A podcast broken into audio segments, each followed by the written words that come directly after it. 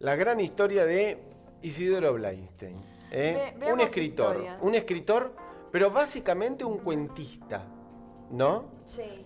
Em, nació en el Capricornio, eh, eh, era un capricorniano, nacido el 12 de enero del 33, Ah, de en enero. Concordia, un entrerriano, ¿no? Y, mm, y de joven se trasladó a, a Buenos Aires, eh, trabajó, era librero, trabajó en la actividad literaria, vendía libros, eh, incursionó un poco en la publicidad y también en el periodismo. En 1965 eh, escribió eh, su primer eh, libro de, poemas que se llamaba Sucedió en la lluvia, premiado por el Fondo Nacional de las Artes. Y después vino su, su gran eh, libro, y fue el más celebrado, y que tiene una- un título bellísimo, que es Dublín al Sur. Después también escribió otros, eh, otros cuentos. Eh, murió en el 2004.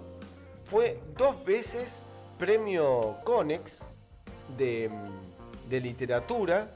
eh, y, y bueno, Isidoro Blainstein con Isidoro Blainstein se va, se empieza a ir la, mm, la prolífica eh, generación de escritores de los 60, ¿no? Marco de Nevi, eh, eh, Julio Cortázar, ¿no? Eh, e Isidoro Blainstein, que terminaron, a ver, em, eh, em, Julio Cortázar también era un gran cuentista. Vuelvo a el concepto de que el argentino, el latinoamericano es más un cuentista que un novelista, ¿no? Esto de tener cuentitos cortos o no tan cortos, pero que te van pintando una escena. En 1969 publicó el cuento La felicidad. En 1972 La salvación. En 1974 El mago y en 1980 Dublín al sur. En 1982 un cuento que tiene un título mágico, Cerrado por melancolía.